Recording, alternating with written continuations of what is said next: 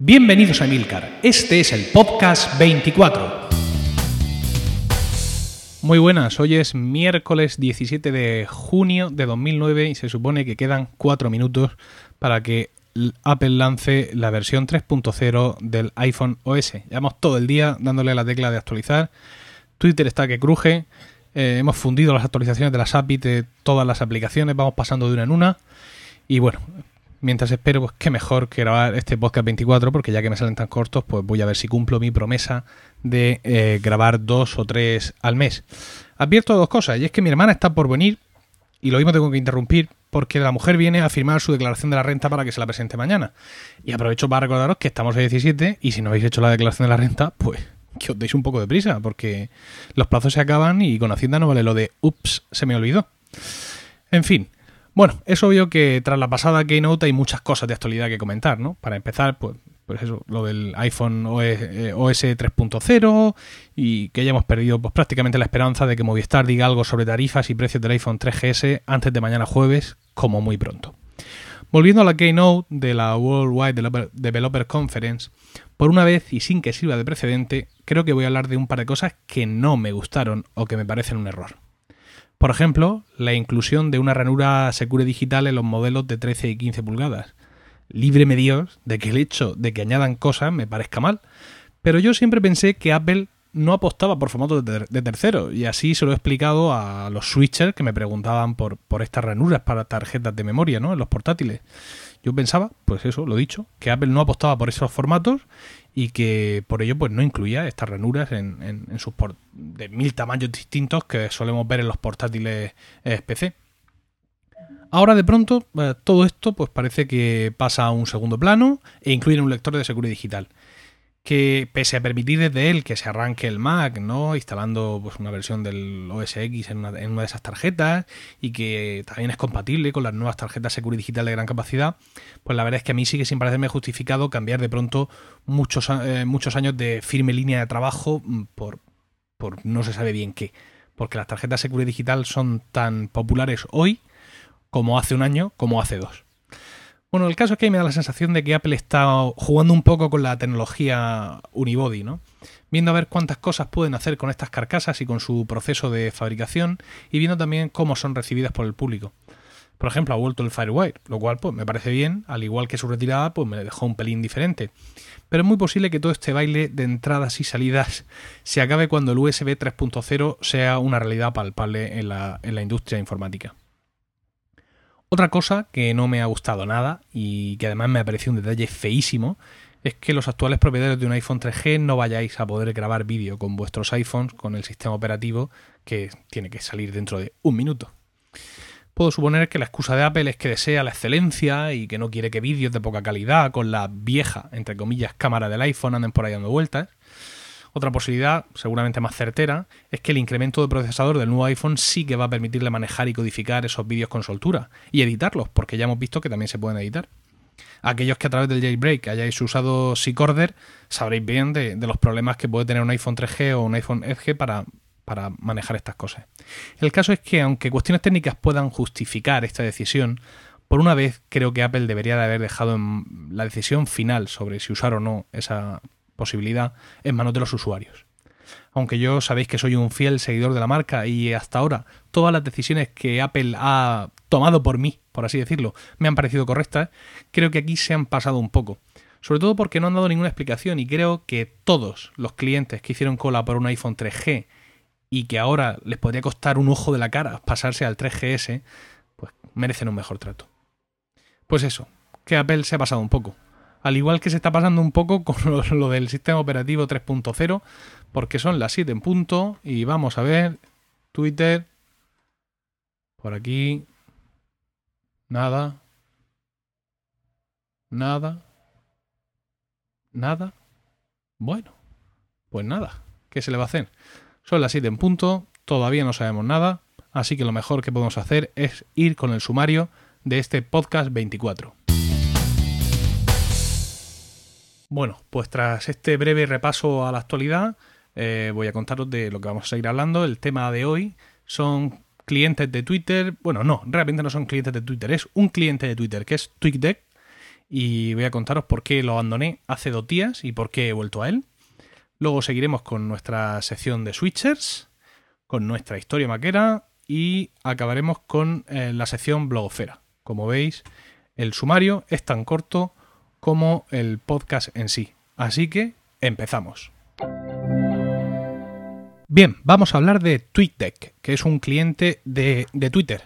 Y Twitter está ardiendo ahora porque son las 7 y 10 de la tarde y mis contactos americanos me dicen que ya está cayendo eh, la actualización del iPhone 3.0 por iTunes. También acaba de hacer Pop otra actualización de Apple Esfera diciendo tres cuartos de lo mismo. Y, bueno, y ahí andan las cosas, ¿no? Vamos, vamos a ponernos nerviosos porque claro, yo tengo un iPhone Edge. ¿Qué hago? ¿Lo actualizo así, a capela? ¿Mm? El pobre está aquí liberado. Le meto la actualización y salga el sur por antequera. Bueno, mientras me lo pienso, voy a hablaros de TweetDeck. TweetDeck es un cliente de Twitter para eh, Adobe Air. Adobe Air es una plataforma eh, para, para programas que corre bajo eh, cualquier plataforma, valga la redundancia. Es decir, tú puedes tener Adobe Air instalado en un PC o en un Mac y que programas que se han programado para Adobe Air pues funcionen igual en Mac que en PC. Y TweetDeck es uno de estos programas. Esta, eh, ya os digo, yo lo uso o lo usaba, por así decirlo, tanto en casa como en Windows, en el PC del trabajo, y tiene una particularidad y es que se convierte en una especie de panel de control. ¿no? Los clientes de Twitter eh, que yo he conocido para, para Mac se afanan en ser eh, pequeñitos, monos, poco intrusivos, una ventana que flota por aquí, que se esconde solo, que no quiere molestar, una notificación por Grow por allí, un pitidito por atrás, una cosa así como... Sin embargo, eh, TweetDeck es todo lo contrario. TweetDeck eh, te propone una visión en columnas de Twitter. Tú tienes una columna con, con, digamos, con tu timeline, con todos tus amigos, y por defecto te pueden aparecer otras dos columnas, una de menciones, las ahora llamadas menciones, y otra con los mensajes directos. Eh, tú evidentemente puedes quitar estas dos columnas, ¿no? Y quedarte solo con la columna principal, con lo cual pues estarías convirtiendo TweetDeck en uno de cualquier otro, lo estarías convirtiendo en cualquier otro cliente de Twitter, con además el añadido de que es bastante más feo, porque la estética desde luego no es el fuerte de estos chicos. Pero el poder de, de no viene aquí, viene en que tú puedes hacer grupos. Si ya partimos de que tienes tres columnas, eh, el timeline general, las menciones y, eh, y eh, los mensajes directos, tú además puedes crearte otras columnas basadas en grupos. ¿En qué grupos? Pues en los grupos que tú quieres. Por ejemplo, yo tengo un grupo que se llama Murcia. Entonces yo he creado ese grupo y he seleccionado como miembro de ese grupo a todos mis followings, a toda la gente que yo sigo que es de Murcia. De tal manera que eh, sus tuiteos, aparte de verlos en el timeline general, los veo ahí todos juntitos y pues bueno, puedo seguir especialmente a mis paisanos. Tengo otro que se llama corporativo. ¿Y qué he puesto en corporativo? Pues mira, he puesto a Macworld, a Pelefera, a mm, de un Official Apple Blog, a mm, Fonero, por ejemplo, a empresas de software y hardware que tienen Twitter, a Google, por sin ir más lejos, a vuestros blogs, los que tenéis mm, Twitter del, blog, eh, Mac Rumors, todos esos están ahí. Luego he puesto, eh, hay otro grupo de amigos míos. Y incluso puedes crear columnas, por ejemplo, con búsquedas. En estos días que estamos viviendo de iPhone 3GS y la madre que lo parió, pues he quedado una columna permanente que es con Movistar. Entonces me saca ahí todos los tweets no protegidos que en la tuitesfera mundial aparece la palabra Movistar y me ha sido muy útil, pues primero para sembrar el caos retuiteando muchas cosas que no tenían fundamento y segundo pues para estar un poco al tanto de lo que la gente opina, de los que van a las tiendas, de los que, en fin, pues un poco, un poco de todo. Eh, entonces, pues claro, la verdad, el verdadero poder de TweetDeck no es que sea poco intrusivo, pequeñito y mono, es que mm, te permite estar controlándolo todo como, como un genio diabólico en su cueva. Entonces yo ahora mismo tengo aquí una, dos, tres, cuatro, cinco y seis columnas de Twitter que se van actualizando en tiempo real, por supuesto. También aparece un pop en una cosa parecida a Growl que tiene Air de las cosas que pasan en, en, en TweetDeck. Y la verdad es que en ese sentido está muy bien. Problema, ¿por qué lo abandoné hace dos o tres días? Porque funcionaba fatal. Vamos por la versión 0. íbamos por la versión 0.25 y funcionaba cada vez peor. Eh, los tweets no se actualizaban, el programa daba errores, en fin, un desastre. Y la versión de PC, por algún motivo, peor todavía. Y digo por algún motivo porque se supone que al correr bajo Adobe Air, la versión de PC y la de Mac realmente es la misma. Bueno, el caso es que decidí abandonarlo y pasarme a Tweety, al que usáis muchos de vosotros, y bueno, sin verle mucha gracia a Tweety, pues bueno, empecé a usarlo, pero echaba de menos mis grupos, echaba de menos tener a todos mis amigos juntos en una misma columna, mm, tener a todos mis murcianos juntos, eh, en fin, pues cosas que uno se acostumbra y echa de menos. Entonces resulta que anoche, anoche, la noche del eh, martes 16 de junio, sale, eh, sale la versión de TweetDeck para iPhone. Esta mañana no he podido instalarla porque tenido un trabajo del demonio, pero ya esta tarde lo he hecho y me ha sorprendido gratamente porque han conseguido pasar al iPhone el, el, interface de su versión de escritorio, pero muy mejorado, mucho más bonito. Y luego han añadido algo que a mí ya me ha parecido lo que es supremo, que es la sincronización. Que muchos me habéis preguntado por Twitter, ¿sincronización? ¿De qué vas a sincronizar? Si, estás hablando de Twitter, es decir, si los programas, los clientes de escritorio de iPhone solo son un filtro a través del cual tú ves lo que pasa en tu cuenta. Bueno, pues precisamente en TweetDeck lo que puedes actualizar son estos grupos. Ahora yo voy, voy a poder tener en el TweetDeck del trabajo los mismos grupos exactamente que tengo en casa y los mismos grupos exactamente que tengo en el iPhone. Si me he hecho un nuevo amigo, por ejemplo, y lo añado a mi grupo de amigos en casa, automáticamente se añadirá el iPhone y automáticamente se añadirá a eh, el PC del trabajo. Y la verdad es que eso me ha parecido una, una... Esto lo han hecho a través de un servidor propio, esta gente pues se ha currado un nombre de usuario, un login, te abres una cuenta TweetDeck, con lo cual están manteniendo ellos sus propios servidores, con lo cual pues no me extraña que en cualquier momento empiece a aparecer publicidad en sus aplicaciones, cosa que me parecerá muy bien y si me acuerdo hasta les haré un clic o dos. Y la verdad es que me ha parecido una manera de innovar en lo que es el tema de, de Twitter. Bueno, TweetDeck desde hace ya algunas versiones también tiene soporte para Facebook, y para algo que se llama TweetScoop, que no sé lo que es, y otra cosa que se llama 12 eh, Seconds, que tampoco sé lo que es, y Stock Tweets, que mm, tampoco sé lo que es. Pero bueno, así como, como cosas que te permite, eh, a la hora de tuitear, te permite elegir si lo quieres hacer en tu cuenta de Twitter o en tu cuenta de Facebook o en alguna de tus otras cuentas de Twitter, porque es multicuenta directamente te dice, bueno, te abre ahí una caja de texto para que pongas lo que estás haciendo, otra caja de abajo por si quieres acortar alguna URL con varios servicios, que él te permite elegir cualquiera. También te permite subir una foto también usando varios servicios de estos de TweetPic y, similares. Eh, también te permite darle algo que se llama TweetShrink, que ni idea de lo que es. Y al mismo tiempo también te permite eh, trasladar, eh, perdón, trasladar, traducir el, el tuiteo que estás haciendo. Entonces, pues tiene mm, las 3, 4, 5 cosas justas que a mí me interesan. Lo de las columnas me parece supremo. Ya solo le faltaría el detallico de poder sincronizar también las búsquedas. Es decir, yo os he dicho que tenía una columna que era una búsqueda mm, de Movistar, del término Movistar.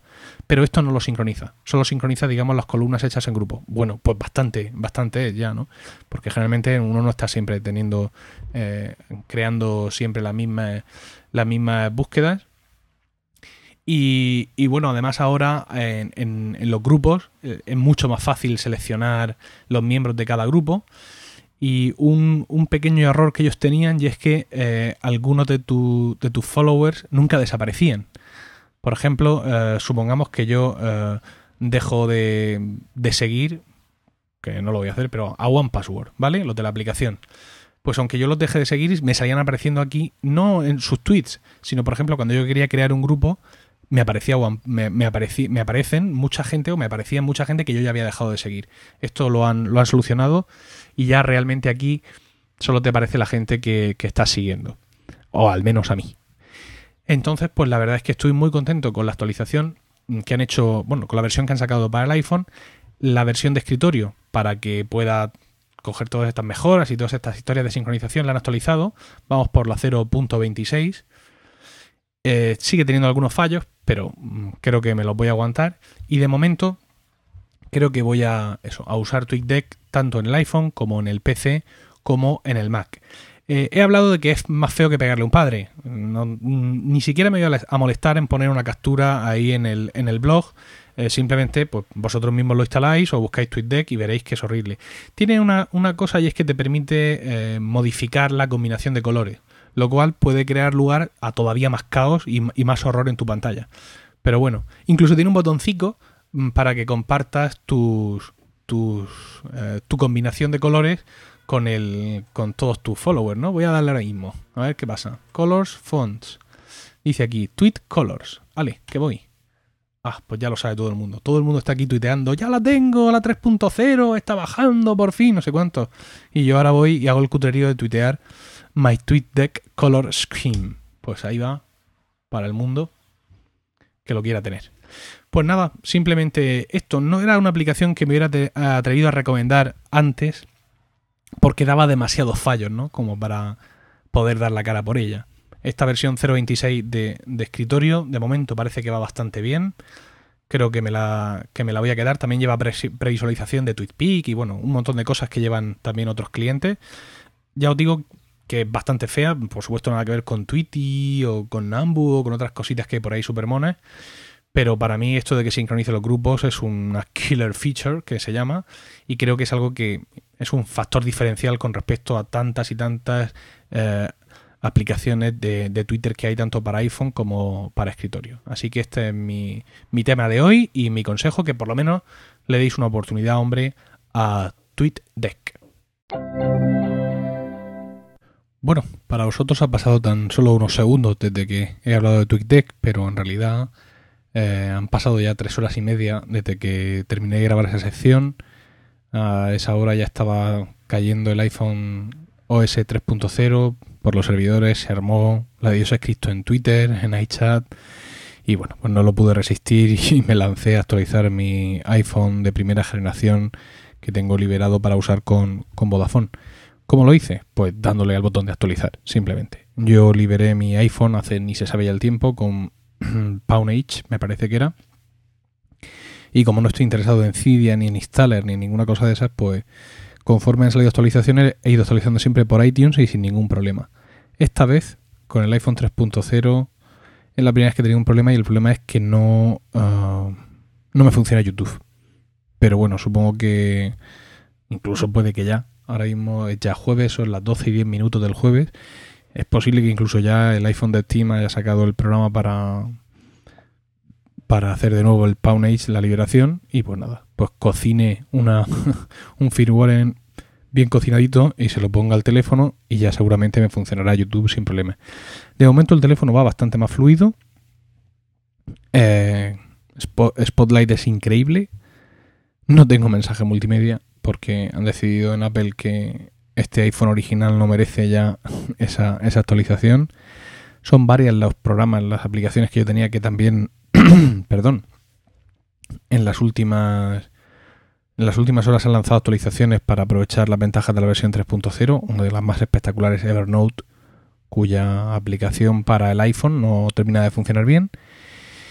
Y pues nada, aquí, aquí estamos y aquí, y aquí seguimos. También se lo he instalado a mi mujer. Ella tiene un iPhone 3G, pero no he tenido la oportunidad de, de andar mirando cómo, cómo funciona de bien o de mal. Entonces, pues bueno, aunque no estaba previsto en el menú inicial, pero parece una tontería grabar hoy un, podcast y no hacer siquiera una referencia a, todo lo que ha pasado esta tarde, que ha sido una tarde pues de estas frenéticas que, que solo Apple puede, puede depararnos. Eh, también parece que se han filtrado las tarifas y los precios para el iPhone 3GS, que no parecen tener mucha diferencia con las que ya existieron el año pasado para el iPhone 3G. Eh, decían por ahí en Esfera iPhone que a partir de las 12 de la noche aparecerían todas las tarifas en todos los portales habidos y por haber. Pero vamos, son las 12 y 10. Tampoco es que me fíe yo de la velocidad de nadie. Pero ellos hablan de que 20 minutos lo había publicado y había tenido que retirarlo porque Movistar había embargado la información. Pero bueno, el caso es que aquí en la web de Movistar sigue sin haber nada y que en la página web de 20 minutos de momento sigue sin haber nada. Pero bueno, por, ya por lo que se ha filtrado ya se supone que son unas tarifas más o menos. Lo que pasa, claro, conocer las tarifas más o menos, cada uno tiene unas unos casos muy particulares que aplicar, ¿no? Pues yo, por ejemplo, eh, salvo mayor información y a fecha en estos momentos parece ser que el Tethering va a ser gratuito, por así decirlo, que va a ir incluido en la tarifa que cada uno tenga contratado pues yo estaría interesado en una tarifa de 15 euros al mes y con consumo mínimo de, de 20 euros. Y yo hago portabilidad. Y quiero un iPhone de 32 gigas. Entonces, claro, son muchas componentes para que con la información que se ha filtrado, pues yo sepa cuánto me puede costar la fiesta. Pero bueno, solo quería dejar esta pincelada de, de, actualidad. Twitter sigue ahora ya con menos ritmo, con preguntas cruzadas, ¿qué has hecho? ¿Cómo lo has actualizado? Eh, ¿Por qué no te funciona esto? ¿Y si a mí me funciona lo otro? En fin, pues diferentes cosas. Ya se va tranquilizando un poco la esfera Y yo pienso que podemos seguir tranquilamente ahora mismo con lo que estaba previsto en el, en el podcast, que es eh, la sección de switchers.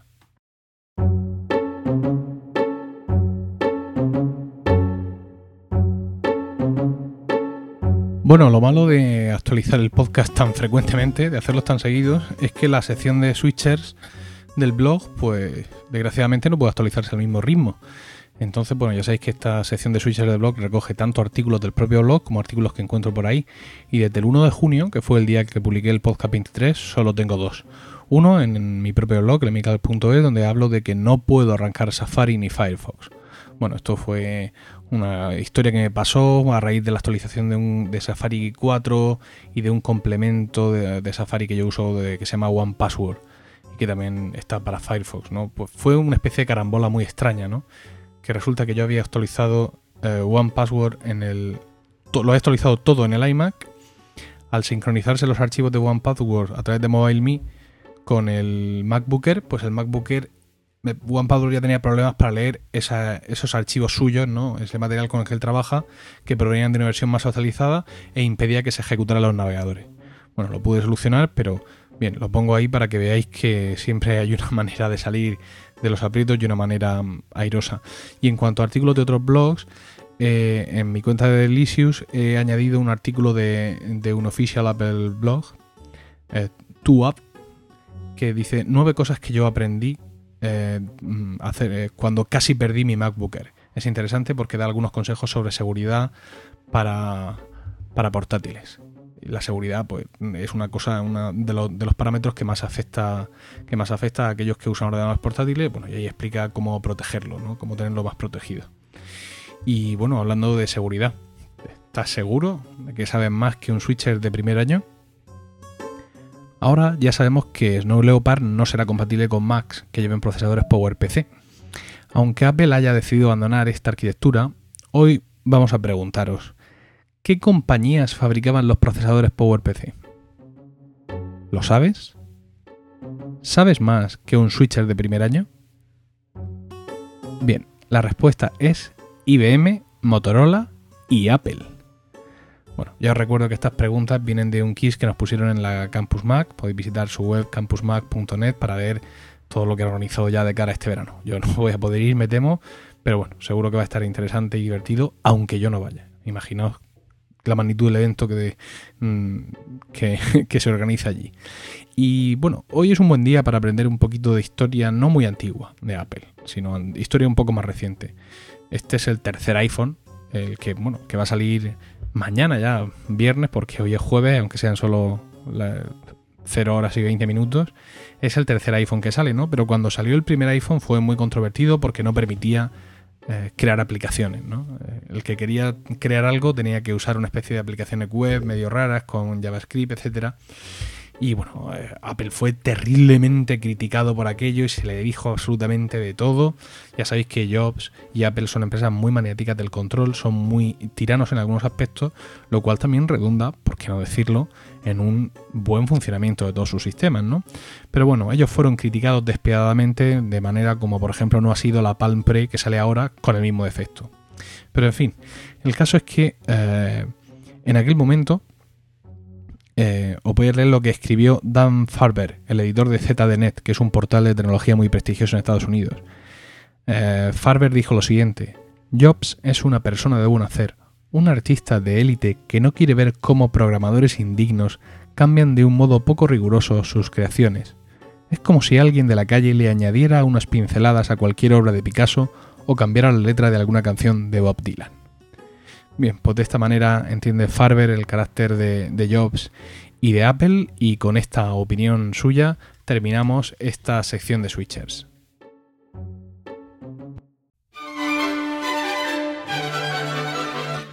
Historia maquera, decenas de historias maqueras inundan mi buzón de, correo electrónico.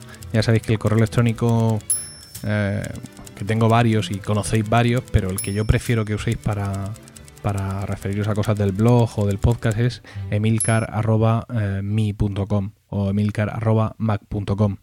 Bueno, pues como decía, decenas de historias maqueras eh, inundan mi bandeja de entrada. Y hoy vamos a leer la historia de, Maquera, perdón, hoy vamos a leer, se merece que lo digamos bien, la historia maquera de Samuel Martín, que dice así.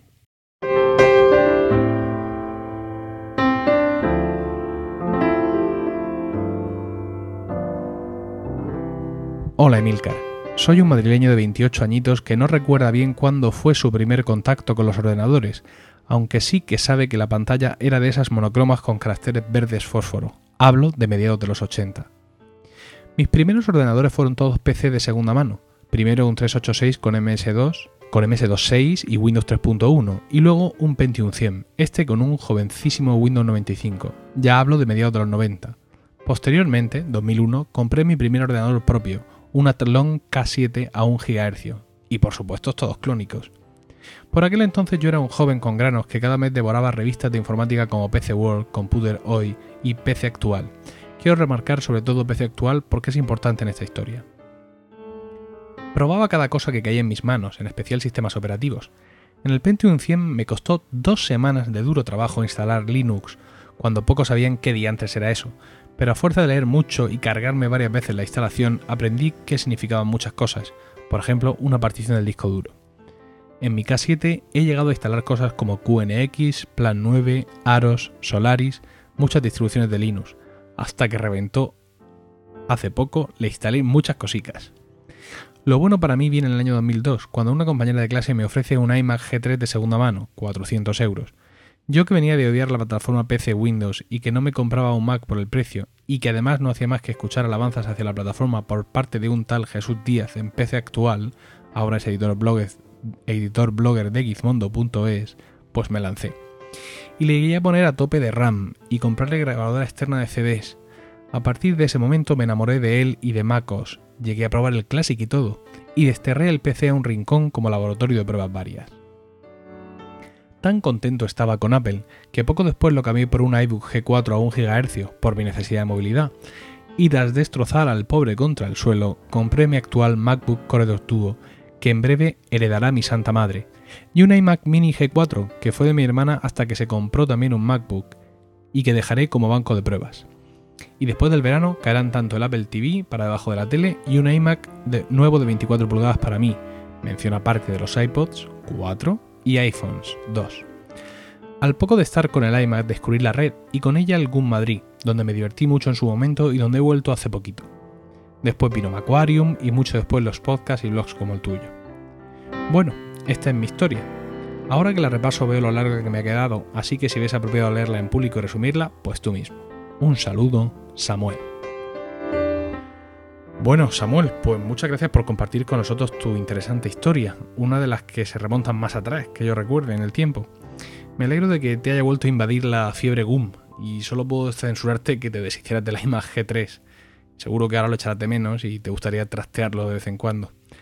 Ya nos contarás tus impresiones cuando ingreses en el club de las 24 pulgadas. Preguntas que son imposibles de responder, como cuál es el sentido de la vida. Otras, sin embargo, aunque difíciles, sí que tienen explicación como qué es un podcast. Un formato de audio digital en el cual puedes suscribirte y descargártelo directamente a tu dispositivo o unidad de almacenamiento, con la posibilidad de escucharlo en cualquier momento que tú desees. ¿O cuál es el nombre de un podcast? El Arca de la Alianza, visitar en, ¿O qué podemos encontrar en ese podcast? Y lo que mejor se le da son las entrevistas. ¿O quién lleva ese podcast? He un podcaster muy majo que es de Zaragoza, que tiene... Y sobre todo, ¿dónde encontrar ese podcast? En arcadelalianza.es.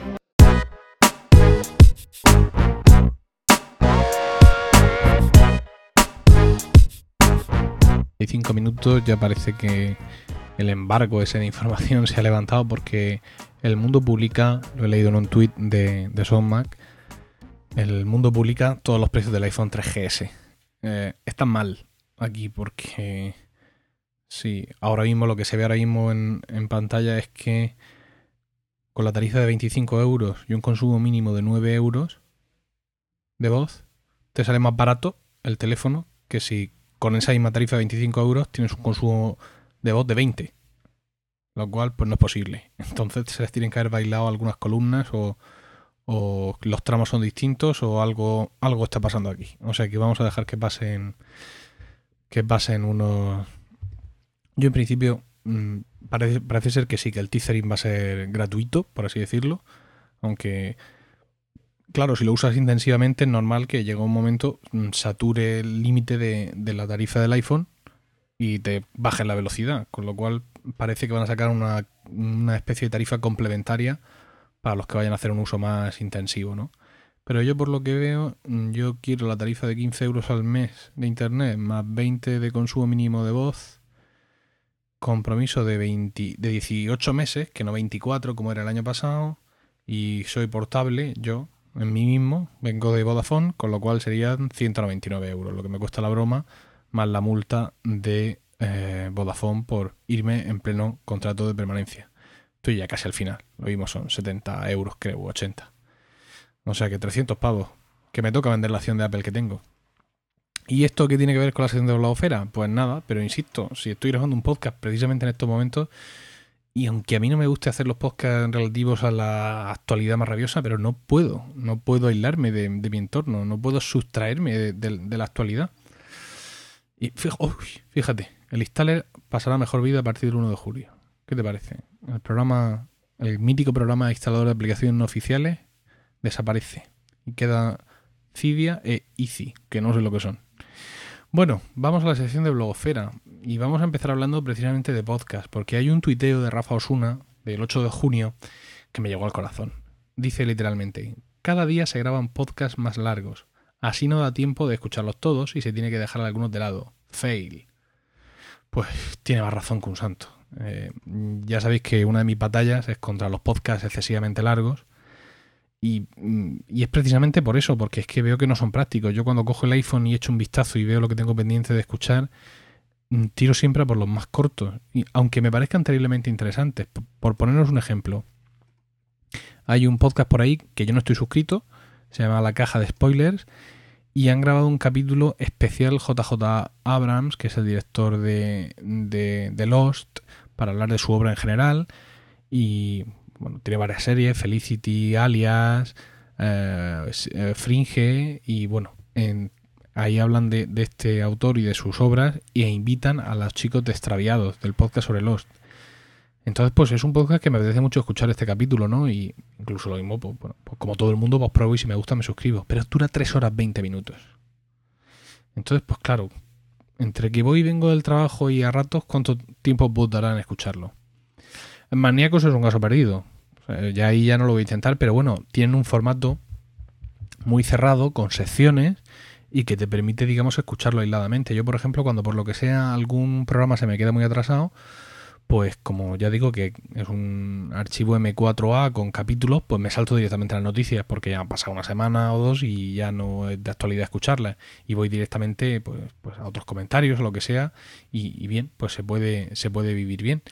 Pero, por ejemplo, mis vecinos de Necesito un arma. A ver, ¿dónde estaba aquí en, en iTunes?